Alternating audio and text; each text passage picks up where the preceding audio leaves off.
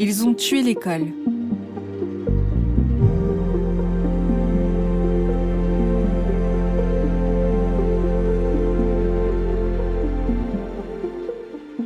Chapitre 8 Alerte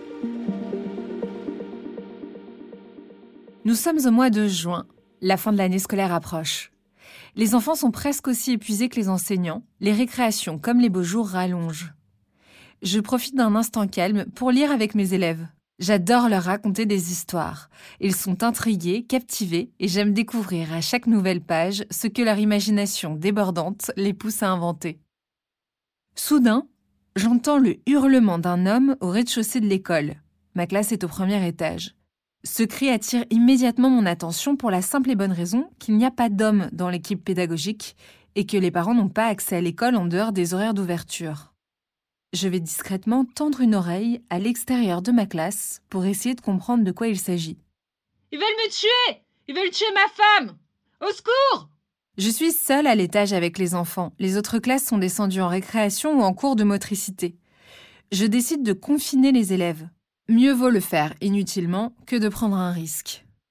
Pendant que je demande aux enfants de se cacher dans un coin de la classe, le seul angle mort depuis l'extérieur, et de ne plus faire de bruit, en prétextant un nouveau jeu dont j'expliquerai les règles une fois que j'aurai obtenu le silence total, je commence à pousser les tables et les chaises pour barricader les issues. À ce moment, J'entends la maîtresse Adja hurler à son tour. La police arrive J'essaie de joindre les autres enseignantes par téléphone, la directrice, mais personne ne répond à mes appels. Plongés dans le silence, les enfants entendent maintenant les hurlements incessants. Ils ont peur. Pour les rassurer, je raconte en chuchotant qu'un homme est entré dans l'école parce qu'il ne se sent pas bien. Il a très mal au ventre et il est venu demander de l'aide aux maîtresses parce que c'est bien connu, les maîtresses savent soigner les bobos. Mais maîtresse, pourquoi on ne doit pas faire de bruit alors? Parce que lorsqu'on a mal quelque part, on a besoin de silence. Il ne faut pas le déranger en attendant que les médecins arrivent pour qu'on s'occupe de lui. Les enfants semblent rassurés par ce mensonge improvisé. Après une dizaine de minutes qui me paraissent interminables, la maîtresse Charlotte finit par me rappeler en panique. Il faut que tu confines les enfants. Alerte maximum. Un fou dangereux est entré dans l'école, j'essaie de trouver de l'aide. La police arrive. Elle raccroche. Je lève les yeux je suis face à une vingtaine d'enfants de 5-6 ans qui n'ont pas la moindre idée de ce qu'il se passe. Je suis tétanisée, mais je dois me ressaisir, ne rien laisser paraître, je dois les protéger. Je décide de poursuivre en chuchotant la lecture du livre que nous avions commencé. Tous mes sens sont en alerte. Je psychote sur le moindre bruit. Après les attentats survenus en France ces dernières années, d'atroces images me viennent à l'esprit. Je me positionne devant les enfants, prête à voir débarquer un homme armé à tout instant. Au bout d'une vingtaine de minutes, insoutenable, soudain, plus de cris. La directrice me rappelle, enfant. Elle est avec la police, à l'extérieur de l'école. Je peux redescendre. Je laisse les enfants dans la cour de récréation et je m'effondre en larmes avec les autres enseignantes. Nous sommes toutes sous le choc. J'apprends ce qui s'est passé. Un déséquilibré est entré dans l'école, a priori par la porte principale qui ne ferme plus. Il a longé les couloirs, recroquevillé comme un voleur, avant de bondir dans une classe et de sauter sur les enfants pour les agripper. Mes collègues ont chacune réagi comme elles ont pu. L'une s'est à moitié évanouie, l'autre a tenté de maîtriser l'homme en le sortant de la classe. L'individu, parfaitement incohérent, a commencé à fouiller dans les affaires des élèves accrochés au porte-manteau, avant de se mettre à chercher dans sa propre veste de manière frénétique et à jeter des objets au sol, son portefeuille, sa carte d'identité, des papiers. Il a fini par se jeter lui-même au sol en hurlant. C'est à ce moment-là que les policiers, en tenue de commando et armes à la main, ont surgi pour le maîtriser et l'évacuer. Il semblerait que l'homme, en pleine crise de paranoïa, soit déjà connu des forces de l'ordre pour violence conjugale.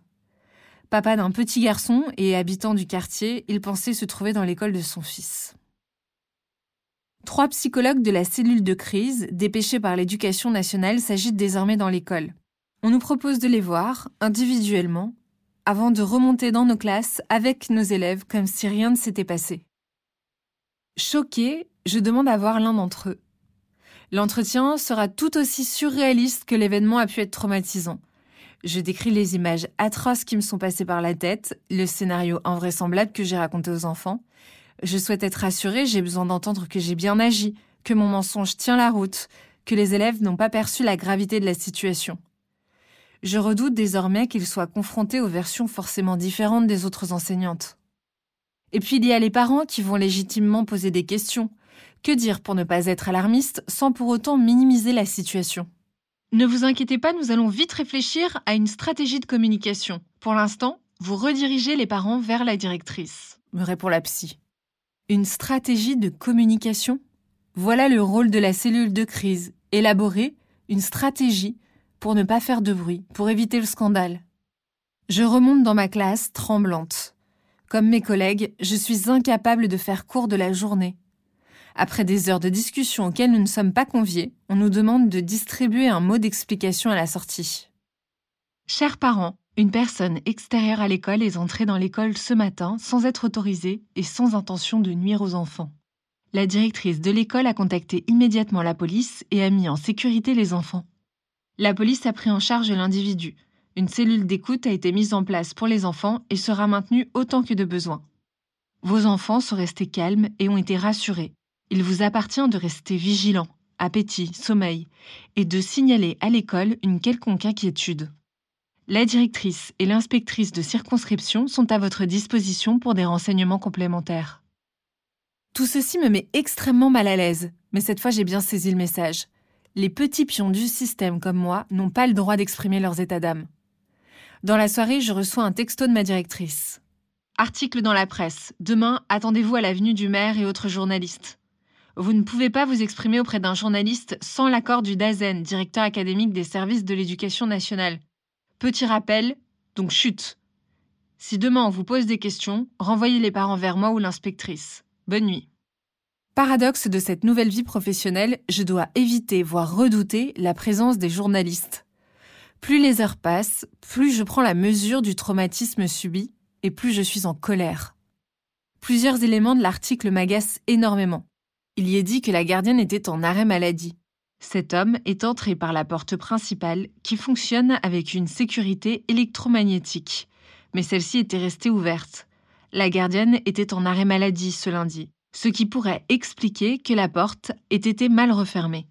La responsabilité retombe donc officiellement sur cette pauvre gardienne en charge des deux entrées, maternelle et élémentaire, impossible à surveiller en même temps, alors que l'intrusion a eu lieu pendant son temps de pause habituel et que sa présence n'aurait rien changé, puisque la porte principale de l'école ne fermait plus.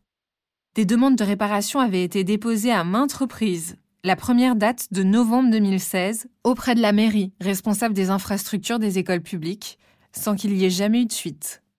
Cette même mairie qui, rappelons-le, organise des exercices de PPMS pour répondre aux attentes de l'État qui maintient la vigilance attentat. À la suite de l'article, des parents viendront exprimer leur mécontentement à la gardienne qui finira par craquer alors qu'elle n'y est pour rien. Deuxième élément de l'article sur lequel il est très important de revenir. Un mot a été distribué dans la journée par les directions pour rassurer les familles, rappelant que l'homme n'avait pas d'intention de nuire aux enfants et le respect des règles de mise en sécurité des élèves. Parlons-en justement des règles de mise en sécurité. Le plan PPMS n'a jamais été déclenché puisque parfaitement inadapté à la situation. De toute façon, Séverine, la directrice de l'école maternelle, responsable syndicale au SE UNSA 93 à mi-temps, n'était pas là. Impossible donc de nous avertir du danger à l'aide du mégaphone comme le stipule le protocole. Et soyons réalistes. Aurait-elle vraiment pris le temps de déambuler dans les couloirs au lieu de tenter de maîtriser l'individu et de mettre les enfants en sécurité? Il existe bien notre signal sonore pour prévenir d'un événement anormal. L'alarme incendie. Mais elle indique qu'il faut sortir des classes et rassembler les enfants dans la cour de récréation. Tout l'inverse du confinement. À noter au passage que s'il avait fallu évacuer les enfants hors de l'établissement, la seule issue de secours proche des classes au rez-de-chaussée était un portail cadenassé dont la clé est portée disparue depuis belle lurette et que la mairie refuse de venir remplacer.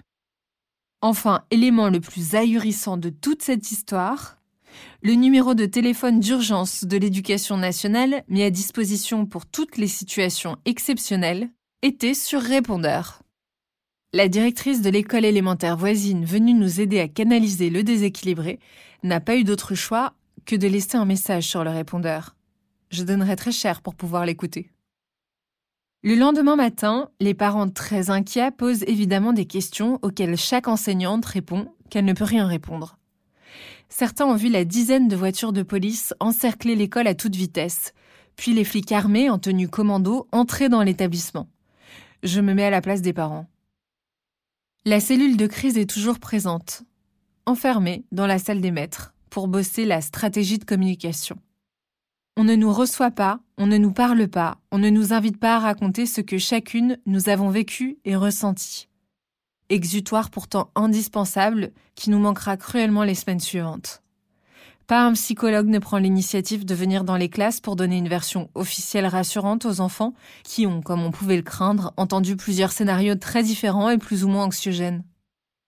L'intrusion a déclenché le confinement dans toutes les écoles du quartier. Près de 700 enfants sont concernés. Parmi eux, les grands frères et sœurs de nos élèves qui ont entendu qu'un fou était entré dans l'école maternelle. Le lendemain matin, certaines mamans rapportent que leurs enfants ont fait des cauchemars, voire pipi. Les parents, sous le choc, ne comprennent toujours pas ce qui s'est passé.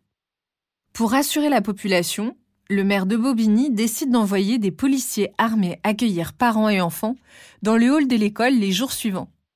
Tomber nez à nez avec des armes lorsqu'on franchit le seuil de son école, quoi de plus naturel et sécurisant pour des enfants de 3 à 6 ans? Du coup, je passe la matinée à répondre tant bien que mal aux nombreuses questions de mes élèves. Pourquoi il y a la police dans l'école si le monsieur il avait juste mal au ventre hier? Mon copain dit que le monsieur avait perdu son chemin, mais comme on le connaissait pas, c'est pour ça qu'on s'est caché parce qu'on parle pas aux inconnus. Maîtresse, mon frère il dit que le monsieur était fou, c'est vrai? Tant de questions auxquelles je tente de répondre, m'enfonçant chaque fois un peu plus dans de nouveaux mensonges. Ma crédibilité en prend un sacré coup. Malgré ma demande de passage dans les classes, la cellule de crise reste confinée en salle des maîtres. Sa priorité n'est visiblement pas de rassurer les élèves inquiets et pleins d'interrogations. L'intrusion force toutefois le maire de Bobigny à venir en visite dans l'école. Le lendemain, je suis en pleine séance de motricité dans le préau quand son assistante interrompt mon cours pour me prévenir à voix basse. Monsieur le maire arrive. Comprendre Tenez-vous prête. Je suis censée mettre une robe de soirée et demander à mes élèves de 50 de chanter la Marseillaise pour l'accueillir Je rêve là. Une poignée de main dynamique, un sourire forcé de campagne accompagné d'un Vous allez bien? qui n'attend aucune réponse, puis le spectacle commence. Le maire, très concerné, souhaite retracer le chemin supposé de l'individu. Il en arrive au constat que ce dernier est très probablement entré par la porte principale, même s'il a tout aussi bien pu enjamber la grille de la cour qui donne sur la rue, tout simplement. Puis, armé d'un tournevis et de son plus beau costume, monsieur le maire tente de réparer lui-même la porte d'entrée. Une scène grotesque dont l'inévitable issue sera l'intervention d'un serrurier professionnel. Monsieur le maire, Stéphane de Paoli, ne prendra même pas la peine d'échanger un mot avec l'équipe pédagogique ou de la saluer. S'il m'a serré la main, c'est uniquement parce que j'étais sur son chemin à son arrivée. Mes collègues apprendront sa venue après coup. Pourtant, un simple merci pour votre courage, merci d'avoir su protéger les enfants de la commune aurait suffi. Est-ce vraiment trop demandé? Ne faites pas à vos élèves ce que vous n'aimeriez pas que l'on fasse à votre enfant. Cette recommandation pleine de sagesse de la DSDEN me revient d'un seul coup en mémoire. Pourquoi ne pas aussi appliquer le tout aussi louable et beaucoup plus positif Faites pour vos élèves ce que vous aimeriez que l'on fasse pour vos propres enfants si mon enfant avait vécu pareille intrusion, j'aurais voulu savoir s'il avait été agrippé par le déséquilibré, ce qu'il avait pu entendre, quel cri, quel mot violent ou incohérent, à quoi il avait assisté, était-il là lorsque les policiers armés ont menotté l'homme? Si l'intrusion avait eu lieu ailleurs que dans le 93, dans une école maternelle de Paris par exemple, où les parents exercent des métiers de pouvoir et d'influence, le retentissement aurait sans doute été tout autre. Les jours suivants, l'équipe pédagogique, très ébranlée par l'événement, se délite. Certaines ATSEM, présentes lors de l'intrusion, prétendent découdre avec le déséquilibré, armés de leurs balais, n'ont pas du tout bénéficié de la cellule de crise de l'éducation nationale. Elles sont employées par la mairie, qui n'a même pas pris la peine de leur demander comment elles allaient. La maîtresse, Lucille, qui s'est presque évanouie, affiche un sourire forcé, mais elle craque régulièrement. La maîtresse Adja, qui a sorti l'individu de sa classe et entrepris de le raisonner, est totalement sonnée. Non seulement elle a le dos bloqué parce qu'elle a barricadé la porte en soulevant des tables et des chaises bien trop lourdes pour elle, mais elle est aussi déçue et amère que personne ne s'intéresse à la façon dont elle a réagi en situation d'urgence. Il faisait des trucs totalement imprévisibles, ça n'avait aucun sens. Quand je l'ai vu fouiller dans ses poches, je me suis dit qu'il allait sortir une arme. Il a balancé un truc par terre, mon cœur a fait un bond, j'ai cru que ça allait exploser. C'est là que j'ai compris que c'était ses affaires, qu'il n'était pas dangereux, mais juste complètement fou. Il fouillait dans les manteaux des enfants pour y planquer ses propres affaires. C'est quand même Adja qui a eu les meilleurs réflexes pour canaliser l'homme. C'est elle qui a pris la peine d'appeler la maîtresse Charlotte pour qu'elle mette les autres enseignantes au courant de la situation, tout en tenant tête à l'individu en plein délire. Il n'y a personne non plus pour s'intéresser à ce que j'ai vécu, seule, au premier étage avec mes enfants, pendant 20 minutes interminables d'attente. Il faudra plusieurs semaines à mes collègues pour se mettre à ma place et réaliser à quel point ça a pu être traumatisant, même si je n'ai pas été confrontée directement au forcené. La directrice, elle, s'en veut de ne pas avoir été présente lors de l'incident. Au lieu de l'assumer, elle minimise les faits et s'agace. Depuis ce matin, on ne cesse de me dire Tu aurais pu faire ça, tu aurais dû faire ci, tu devrais faire ça. Désolée, mais là, moi, je sature. C'est ce qu'elle nous confiera par texto. Le droit de retrait, disposition qui permet à un agent de la fonction publique de quitter son poste s'il a un motif raisonnable de penser qu'il se trouve exposé à un danger grave et imminent pour sa santé, ou s'il constate une défectuosité dans le système de protection, ne sera même pas évoqué le jour de l'intrusion. Ni l'inspectrice adjointe de l'académie, ni la cellule de crise ne nous proposeront de rentrer chez nous après le traumatisme subi. Imaginez, il aurait fallu renvoyer les enfants chez eux, affronter les parents en demande d'explication sans avoir eu le temps de préparer un discours de crise. Que pèsent les enseignants en état de choc face à ces impératifs? Se soucier d'eux n'est pas une priorité. Quelques jours plus tard, un représentant de la mairie répond à l'appel des parents d'élèves pour organiser un conseil extraordinaire avec l'équipe pédagogique. Pourquoi la porte d'entrée ne ferme-t-elle pas alors que les demandes de réparation sont faites depuis plus d'un an? Et s'il avait fallu évacuer les enfants par la sortie de secours bloquée par un cadenas sans clé? On peut observer la cour de récréation de l'école depuis la rue puisque la grille est trop basse. Certains parents ont rapporté que des inconnus observaient leurs enfants, leur parlaient, voire les prenaient en photo. Nous avons fait de nombreuses demandes pour que les grilles soient surélevées. Est-ce que vous avez avancé sur cette requête? Tous les matins, nous constatons qu'il y a des déchets, des poubelles, des canettes de bière, des mégots dans la cour de récréation puisque des individus enjambent la grille et squattent la cour le soir. Est-ce que vous trouvez ça normal? Le représentant de la ville de Bobigny, monsieur le maire n'a pas pris la peine de se déplacer en personne pour faire face à l'indignation des parents d'élèves, n'a aucune réponse à apporter, aucune solution à proposer. Tout au plus, reconnaît-il avoir lui-même eu peur pour son fils lorsqu'il a appris la présence d'un déséquilibré dans un établissement scolaire de Bobigny. En tant que père de famille, je partage votre colère et votre inquiétude. Je découvre lors de cette assemblée que les parents d'élèves ont également reçu un courrier de la mairie après l'intrusion. Comme celui que nous avons dû distribuer, il revient sur les faits et les minimise. Sauf que, dès les premières lignes, ce document solennel affiche une grosse coquille. Il situe l'intrusion dans une autre école du quartier. Je me retiens pour ne pas rire. Deux jours plus tard, l'équipe toujours fébrile déjeune en salle des maîtres. Comme d'habitude, je profite de la pause pour préparer tranquillement les activités de l'après-midi quand l'alarme incendie retentit. Que peut-il bien encore se passer? Je file pour récupérer mes élèves en cours de récréation. Heureusement, j'ai encore en mémoire les exercices qu'on nous faisait faire à l'école quand j'étais petite. Finalement, je n'ai que ces souvenirs pour formation. Ça y est, j'ai retrouvé mes élèves, je vérifie dans le cahier d'appel qu'il ne manque personne. Un quart d'heure passe. Chaque enseignante gère sa classe comme elle le peut. Nous sommes dans l'ignorance de ce qui se joue. C'est alors que la directrice nous informe que nous pouvons remonter en classe. C'était un simple exercice. Si peu de temps après l'intrusion, l'alarme a ravivé des angoisses encore bien trop fortes chez les enfants et les enseignants. La maîtresse Bérénice est toujours absente. On nous envoie du renfort pour prendre en charge sa petite section. Arrive l'heure de la sieste la directrice décide de ne pas confier la surveillance au maître qui assure le remplacement. J'ai assez de problèmes à gérer. Si les parents apprennent qu'un homme a surveillé la sieste, ça va faire encore plus d'histoire. J'ai pas de temps à perdre pour ça. Vous échangez, il prend ta place, tu surveilles la sieste, ordonne-t-elle à la maîtresse Lucille.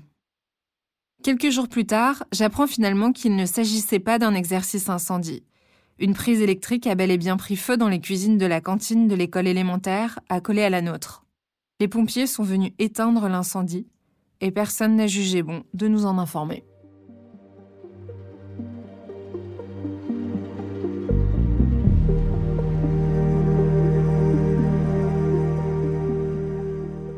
La suite de mon témoignage d'enseignante contractuelle dans le prochain épisode.